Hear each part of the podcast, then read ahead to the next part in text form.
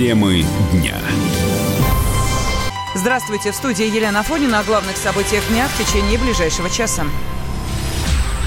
Большая семерка отказала России. Агентство «Франс Пресс» в твиттер-аккаунте сообщило, что страны-участницы после обсуждения решили не возвращать Москву в этот формат.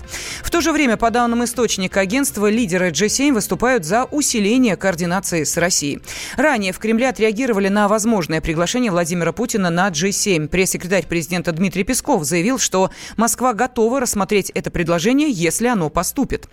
А ранее американский лидер Дональд Трамп допустил, что Россию пригласят в следующем следующем году на саммит Большой Семерки, который пройдет в США. Об этом он заявил перед встречей с британским премьером Борисом Джонсоном на полях саммита во Франции. Трамп также подтвердил информацию СМИ, что лидеры стран Большой Семерки обсуждали возможное возвращение Москвы. При этом президент США отметил, что не знает, вернется ли в итоге Россия в эту группу. Как считает член Комитета Совет Федерации по международным делам Андрей Климов, острой необходимости возвращаться в формат «восьмерки» для Москвы нет. Россия в этом особенно не нуждается, а вот э, G7, оставшись без России, оказалась практически беспомощной. И вообще G7, ну вот, возможно, и G8, это не международная организация в полном смысле этого слова, это просто место для бесед. Раньше страны G7, они обладали большинством и в мировой торговле, и в мировых финансах, но и во всех других вопросах. Сегодня, если вы посмотрите, допустим, Россия, Индия, Китай, да вообще страны БРИКС, они превосходят нынешнюю семерку и по размерам ВВП, и по обороту торговому. Поэтому особой такой необходимости нет. Я считаю, что формат G20 в который входят все страны, члены БРИКС и все страны нынешней семерки, он гораздо более разумный и он более формализованный, что ли. То есть это больше похоже на международную организацию, чем вот этот пресловутый GCP. Если мы туда попадем, мы там будем в очевидном меньшинстве. Но с другой стороны, в свое время мы же оттуда не выходили, они просто нам не приехали навстречу. Поэтому, как сказали в МИД, я с этим согласен, если у них есть конкретные предложения, пусть они их не через твиттеры нам предоставят. И мы будем думать, что с этим делать. Политолог, профессор Высшей школы экономики Дмитрий Евстафьев подчеркивает, что Европе необходимо возвращение России в G8. Все это происходит на фоне того, что в Европе уже очевидной становится экономическая стагнация. Особенно заметно, что стагнация происходит в германской промышленности. Это очень болезненная история, и все будут так или иначе искать выхода из этой стагнации, потому что стагнация в Европе – это практически приближение к ситуации полноценного экономического кризиса. Макрон решил перехватить у Меркель и у Германии эту инициативу. Что такое Россия? Россия – это, во-первых, очень важное геоэкономическое пространство. Второе – это очень важный элемент с точки зрения энергобезопасности Европы. И третье – Россия – это ключ к нормальным, таким гармоничным с точки зрения европейских интересов отношениям в Евразии. Поэтому это предложение было Макрона. Но, как мы видим, оно было встречено с очень жестким противодействием со стороны немцев. Ну а Трамп, как это обычно случается, умыл руки и сказал, ну вы там сами решайте, а я вообще как бы не против того, чтобы Россию вернуть обратно. То есть Трамп, он занял свою классическую позицию всадника на белом коне, который э, смотрит на европейские дрязги свысока. Саммит Большой Семерки стартовал в субботу. Он проходит во французском Биорице. Лидеры США, Канады, Италии, Японии, Германии, Великобритании и Франции проводят переговоры, главной темой которых в этом году стала защита окружающей среды и глобальное потепление. В Абхазии проходят выборы президента. Всего на пост главы государства претендует 9 человек, в том числе действующий лидер Рауль Хаджимба. За выборами следят более 60 международных наблюдателей. На прямой связи со студией из э, Сухуми политический обозреватель «Комсомольской правды» Владимир Варсобин. А, Володь, приветствую тебя. Да, здравствуйте. С нового фона поправлю. В Сухуми попадаю через несколько часов. Ну, знаешь, все равно в Абхазии это называется, Абхазия, да? Абхазия, да, из Абхазии не уехал, и то спасибо. Ну, как же оттуда уедешь, когда, в общем, самое главное, наверное, политическое событие разворачивается. Мне интересно, а кто те самые наблюдатели? Откуда, из каких стран они приехали в непризнанную Абхазию?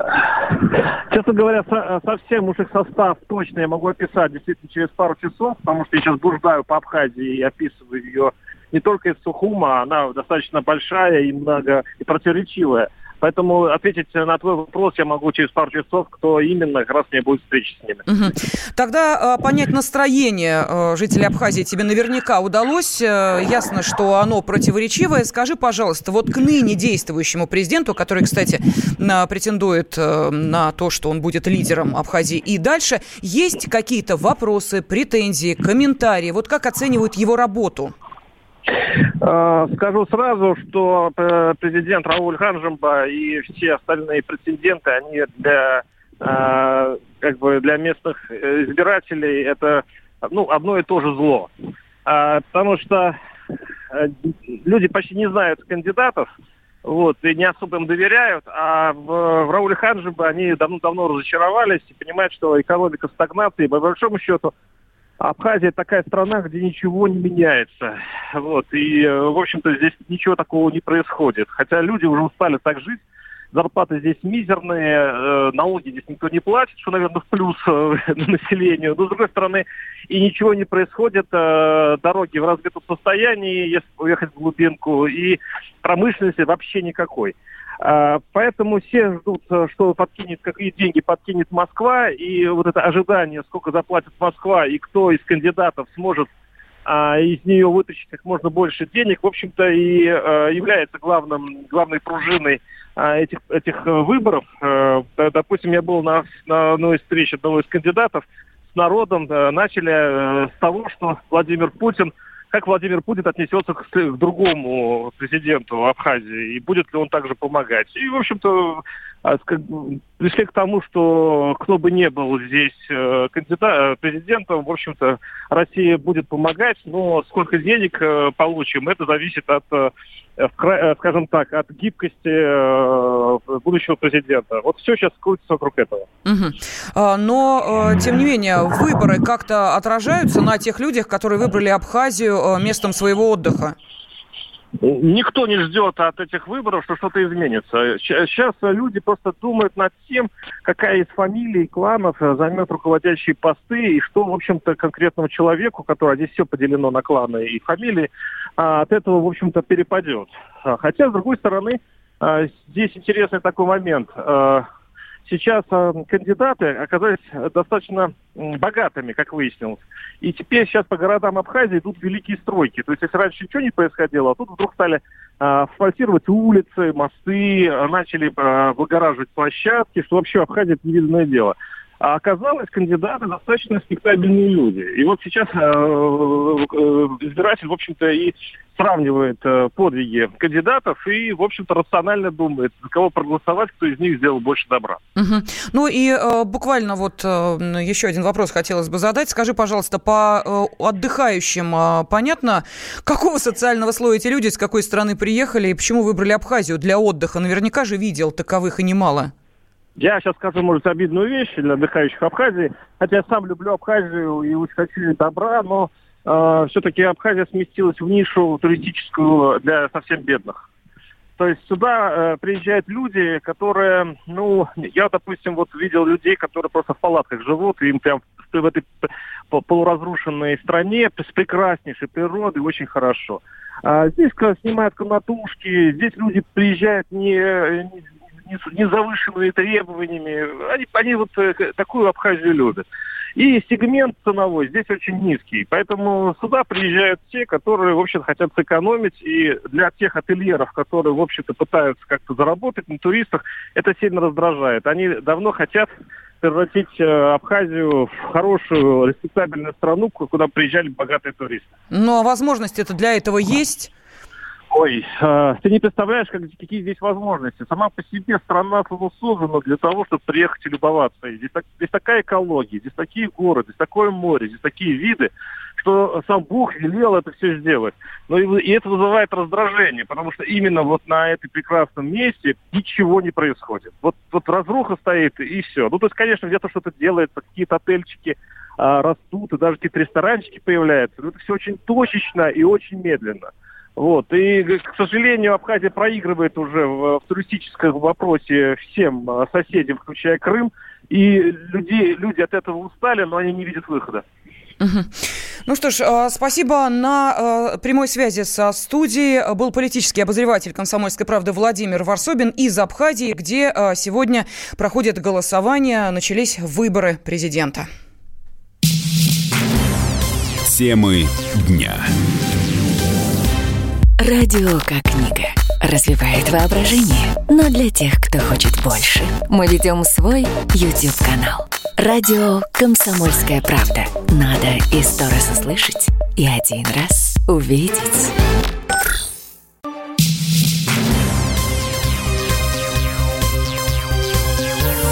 Темы дня. Студии Елена Фонина. Вместе с календарным летом на следующей неделе из центральной России уйдет и летнее тепло. Синоптики предупредили об очередном похолодании. Погода начнет портиться уже в среду, говорит ведущий специалист Центра погоды ФОБОС Александр Синенков.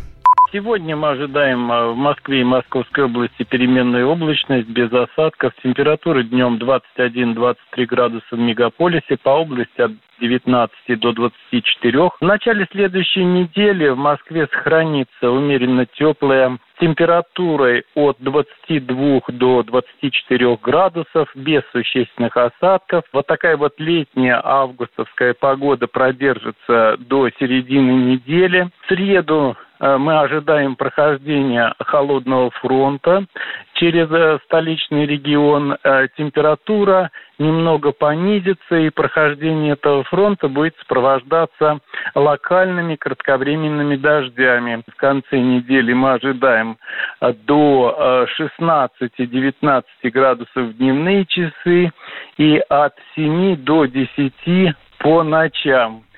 Синоптики не исключают и первых заморозков в некоторых районах Московской области.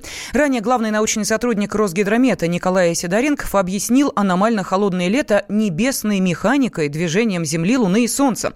По его словам, аномальное похолодание и потепление обычно повторяются каждые 206 суток. Так, в мае этого года в европейской части России было жарко, а через три месяца началась волна холода. К концу сентября почти 9 миллионов человек могут получить от банков статус проблемных клиентов. Это около 15% от общего числа заемщиков в России. Причина – долговая нагрузка на них составляет больше половины от суммы доходов.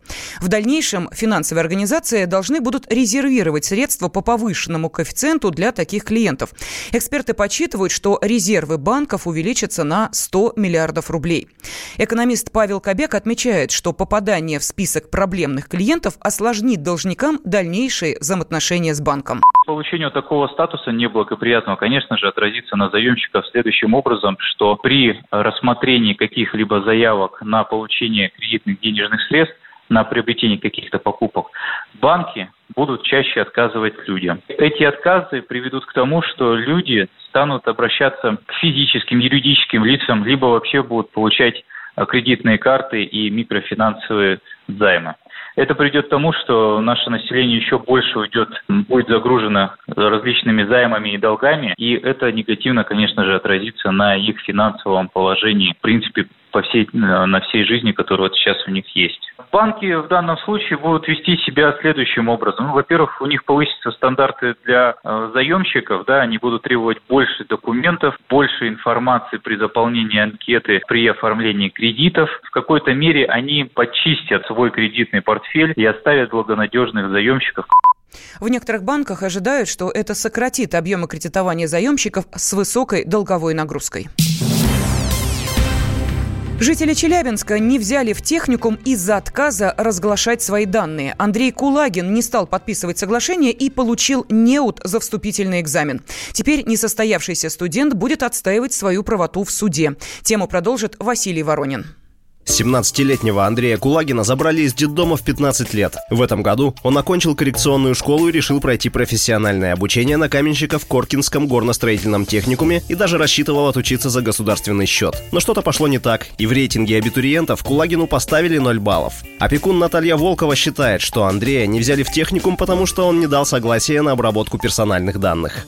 Ну, вы знаете, там есть такой пункт, мне он очень не понравился. Передача третьим лицам. Но там много пунктов, которые мне не нравятся. Ну, хотя бы я бы, возможно, и подписала бы, но передача третьим лицам, это не является Министерство образования, это не является бухгалтерия. Нет, передача третьим лицам, это ФСБ, МВД, это кто из за кордон они имеют право передавать. То есть утечка базы данных человека, ну, сами понимаете, к чему это может привести, да? То есть пользуйся кто хочет, называется. Вот. Это, это не защита человека, это не защита, это нас как бы обманывает. Но дело в том, что я вам предоставила весь пакет документов, ну, буквально весь. Я говорю, ну, как раньше принимали документы? Ну, не требовалось ведь. Я им сказала, говорю, я согласна, чтобы вы пользовались нашим пакетом документов, но я могла бы написать, ну, их же это не устраивает. Для Кулагина проблема с документами стала неожиданной. Он готовился к вступительным экзаменам, а взамен пришлось бороться за гражданские права. Андрей твердо стоит на своем. Никто из руководства колледжа не дал гарантии, что его персональные данные не попадут в чужие руки примерно понимаю, каким третьим лицам и как продают это все. А куда они уже и кому передают, я же не знаю этого. Ну, и как бы это просто вот этот пункт мне как бы не понравился. В суд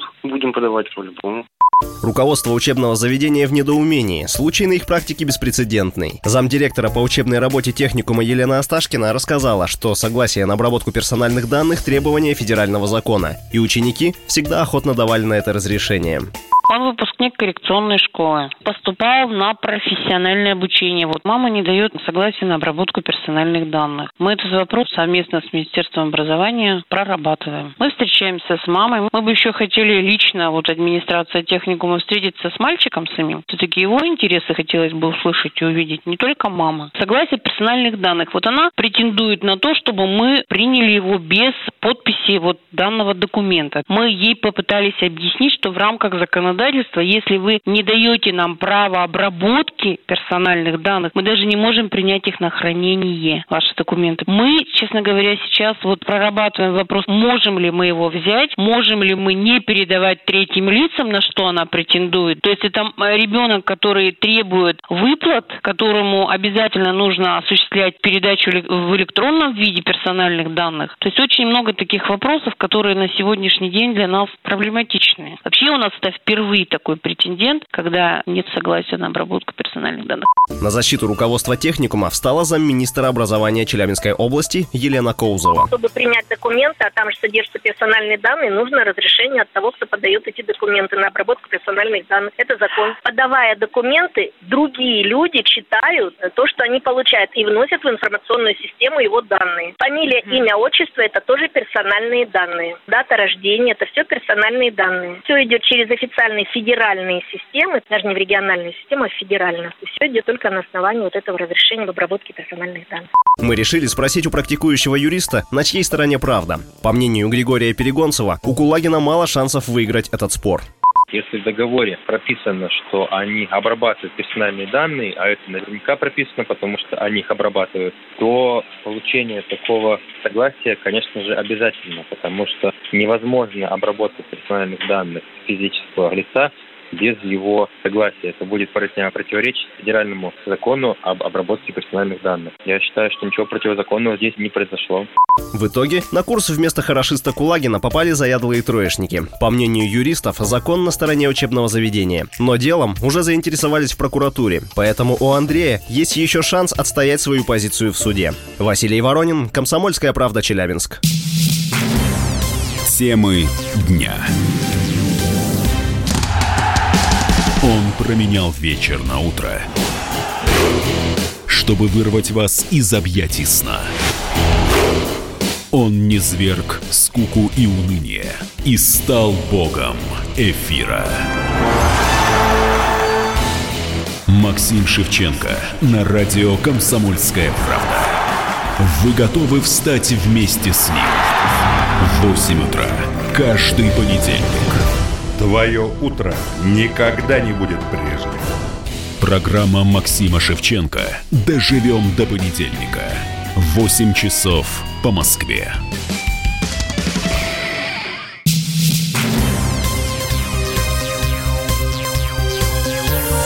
Темы дня.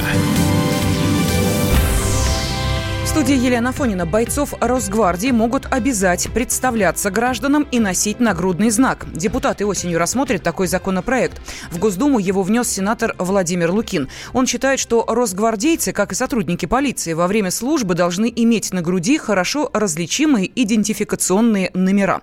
Лукин пояснил, что инициатива направлена на то, чтобы деятельность правоохранителей стала более открытой и гласной уже неоднократно возникали вопросы. Люди, которые представляются работниками закона, служащими полиции, национальной гвардии. Отличимы ли у них знаки, по которым можно определить, что они действительно представляют государственные органы и действуют полностью с позиции закона? Вот такие вопросы возникли, они обсуждались в прессе. Но они существуют уже давно. Я, когда был омбудсменом и когда были предыдущая волна таких серьезных выступлений в 2011-2012 году, много работали с э, Министерством внутренних дел и пришли к единому пониманию, что такие знаки нужны и соответствующие положения они были включены в закон. Согласие нашей полиции, Министерства внутренних дел. Тогда Национальной гвардии не существовало, и сейчас получилась парадоксальная ситуация, что у одного носителя, так сказать, закона в таких ситуациях значки есть, а у другого нет. И это, ну, как вы понимаете, беременной наполовину быть нельзя. Поэтому надо этот вопрос решить. И решить надо, конечно, в пользу прав граждан, в пользу прав идентификации тех людей, которые с ними вступают в контакт, предъявляют претензии и так далее.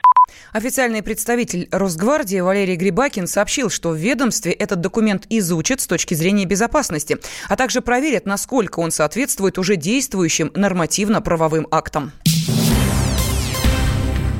Только 19% россиян верят, что могут повлиять на решение властей. Таковы результаты опроса Левада-центра.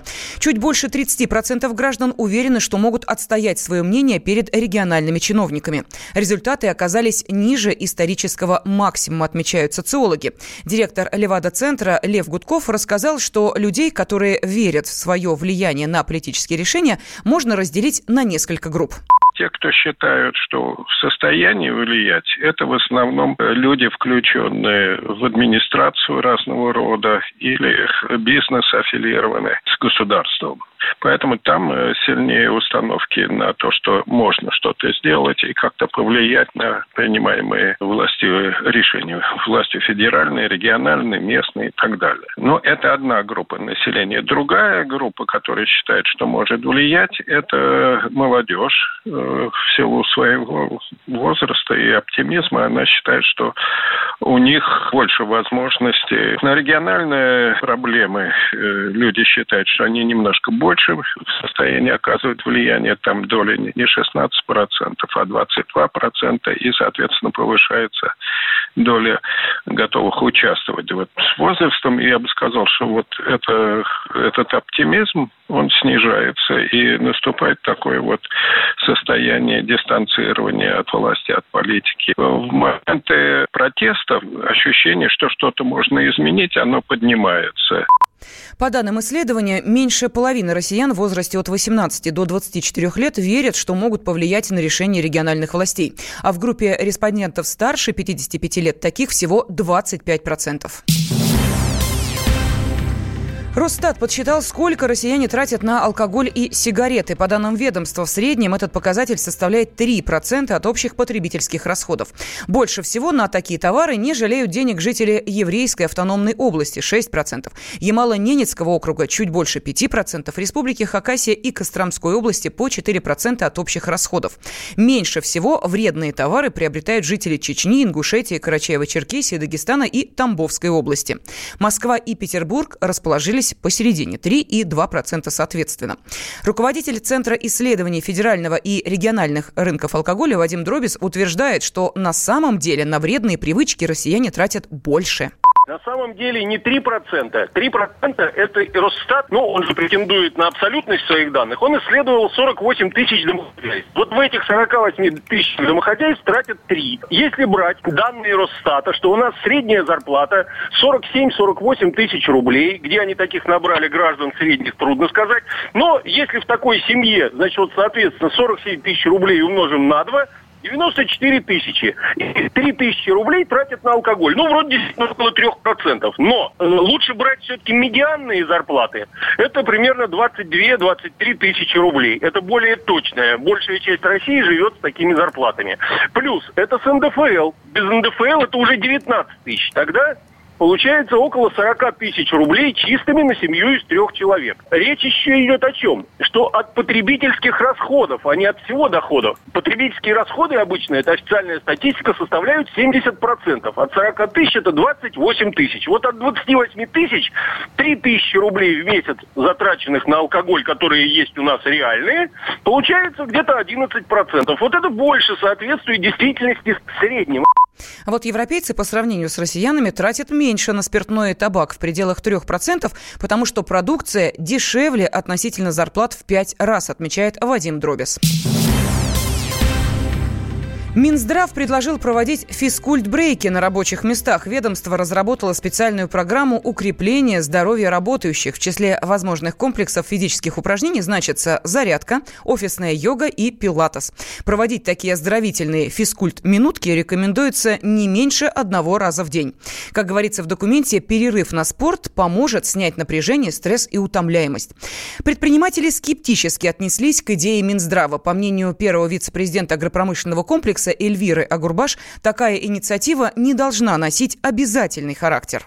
Я могу сказать, учитывая женщин наших, мужчин, что они заняты трудом, и при первой возможности они просто выходят на улицы, прогуливаются. Пустая трата времени. Министерство здравоохранения, я думаю, что достаточно сегодня проблем, которые надо решать. Но не будет никто этим заниматься. Например, даже у нас на предприятии есть спортзал для сотрудников. Он стоит. Вы думаете, туда кто-то ходит? Никто. Может быть, вечером после рабочего дня, там, может быть, двое-трое мужчин заходят и качаются. Это бесплатный спортивный зал. Путь всем там разрешен, то есть открыты двери, но туда практика показала, никто не ходит. А если обязаловку заставить, рабочий день сегодня суматоха такая, все люди бегают, и даже обеденный перерыв на час, который положен, у кого-то он бывает с 12 до часа, у кого-то с 2 до 3. То есть, понимаете, люди распределяют этот период, потому что мы в большинстве своем случаев подстраиваемся под органы государственной власти, под учреждения, либо там документацию, статистику отправить, либо груз пришел, товар нужно отпустить. То есть у каждого свое. Я вообще в этом не вижу никакой необходимости. Это Минздрав, кто-то вот там сидит и какую-то лепту внести. Я думаю, сегодня достаточное количество задач, которые нужно внести для того, чтобы наши граждане были здоровыми. А взрослые люди, они, поверьте, найдут время после работы пойти в спортзал, либо до работы, а кому надо и в обеденный перерыв.